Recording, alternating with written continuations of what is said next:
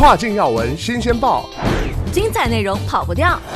这里有最新最快的跨境资讯，这里有最优最全的跨境热点。雨果电台跨境快报就是这么快。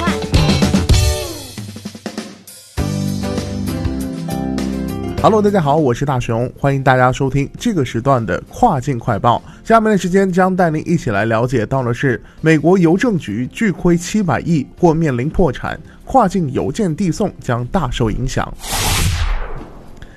近日，据外媒报道，美国邮政或将于二零二零年的六月之前关闭。根据美国邮政系统工作组的报告，美国邮政局在二零一八财年亏损了三十九亿美元，累计亏损接近七百亿美元。新冠肺炎疫情大流行是加速美国邮政提前关闭的临门一脚。据了解，疫情的爆发导致邮件量与收入急剧下滑。美国邮政紧急求助联邦政府，提供七百五十亿美元的援助资金，以应对此次危机。否则，邮政服务可能在今年六月面临关闭。美国邮政称。与去年同期相比，业务下降了近三分之一，且在未来十八个月内，其净运营亏损将超过二百二十亿美元，可能于九月三十号前用完现金。美国邮政局已通过新冠病毒援助救济与经济安全法案获得一百亿美元贷款，但美国政府拒绝在下一轮的援助计划中继续为其提供资金扶持，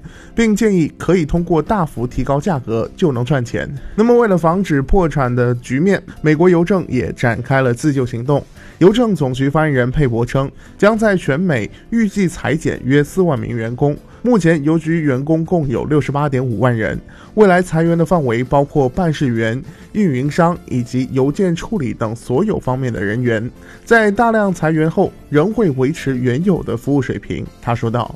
据美国约翰斯霍普金斯大学发布的全球新冠肺炎疫情数据的实时统计，截至美国东部时间四月十三号晚六时，全美共报告新冠肺炎疫情确诊五十七万七千三百零七例，死亡两万三千两百一十九例，共检测两百九十三万五千零六例。在疫情最为严重的纽约州，目前共确诊十九万五千七百四十九例，死亡一万零五十八例。业内人士称，在目前美国最基本的口罩和呼吸机问题都尚未解决的情况下，调拨紧急资金援助美国邮政或许不太现实。一旦美国邮政面临关闭，那么身处其中的美国当地消费者以及中国自发货卖家都将受到巨大的冲击。事实上，早在去年的十月，美国邮政宣布要推出万国邮联一事，就曾在跨境电商行业引发哗然。众所周知，美国是目前中国出口电商卖家重点排兵布阵的市场，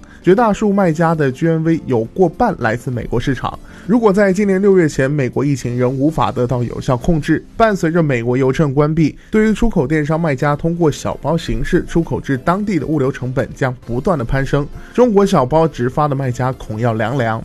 业内人士表示。受美国邮政影响之下，日后去往美国的小件包裹邮费或将面临新一轮涨价潮，变相提高美国商品竞争力。同时，随着邮政小包的受限，FBA 以及海外仓的使用或将大幅提升。